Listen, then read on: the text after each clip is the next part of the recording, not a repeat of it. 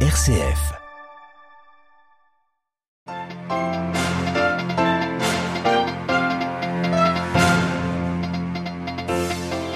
Jorge Mario Bergoglio, archevêque de Buenos Aires, devenait il y a dix ans le pape François.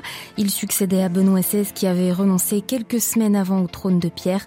Euh, le pape en personne nous confie ses impressions sur cette décennie. Parmi les lignes directrices de ces dix ans, l'évangélisation, la miséricorde, mais aussi le dialogue interreligieux et écuménique.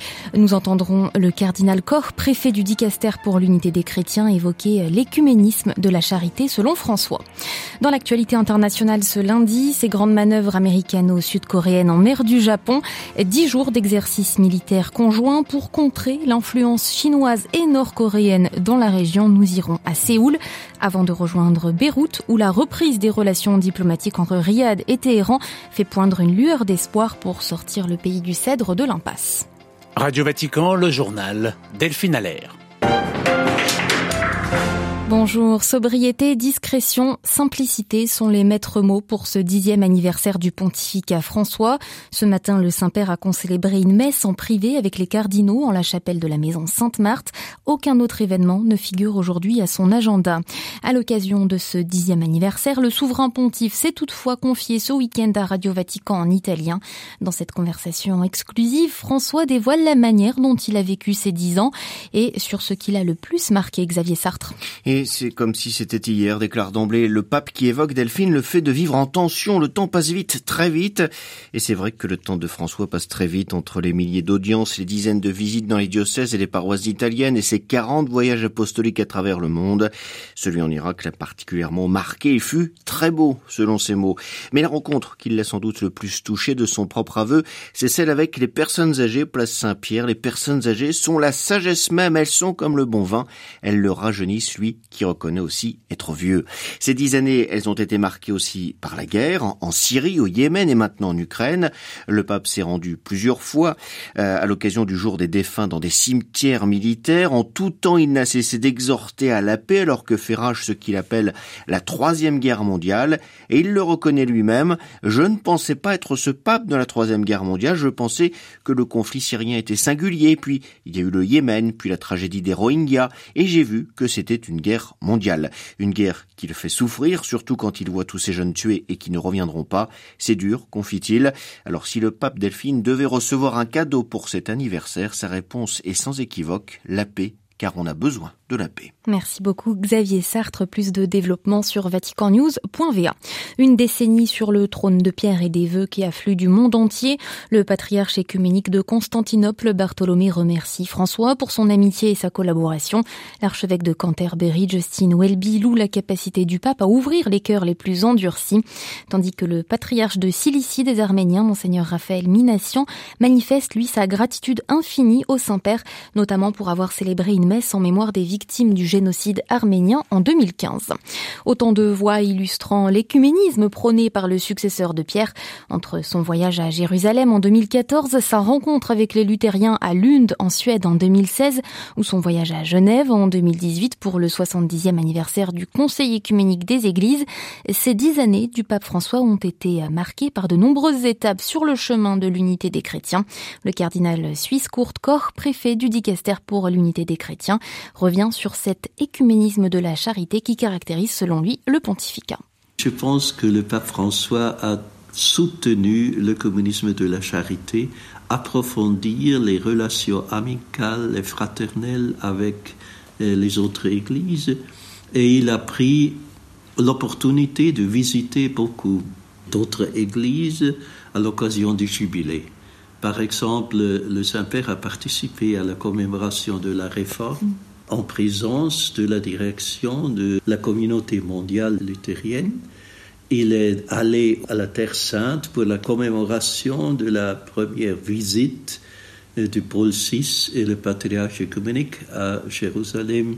Et le Saint-Père est aussi allé à Genève à l'occasion du jubilé du Conseil des Églises pour approfondir ces relations. Et comme le Saint-Père dit toujours cette dimension trinitaire œcuménique. Il faut marcher ensemble, prier ensemble et collaborer ensemble parce que sans euh, le communisme de la charité, c'est presque pas possible de commencer le dialogue de la vérité, le dialogue théologique. Des propos recueillis par Mario Galgano de la rédaction germanophone de Radio Vatican. À la une de l'actualité internationale ce lundi, la réunion Russie-ONU sur l'accord céréalier qui est en cours à Genève.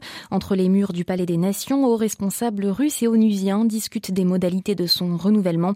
L'accord expirant samedi. Vital pour l'approvisionnement alimentaire mondial, il a pour l'instant permis d'exporter plus de 24 millions de tonnes de céréales depuis les ports euh, ukrainiens. L'Ukraine où la lutte sans merci se poursuit pour le centre de Bakhmut à l'est. Des, des détachements d'assaut Wagner attaquent depuis plusieurs directions ce matin le commandant des forces terrestres ukrainiennes Alexander Sirsky. De son côté, le patron de la milice russe reconnaît la dureté des combats approchant du centre-ville.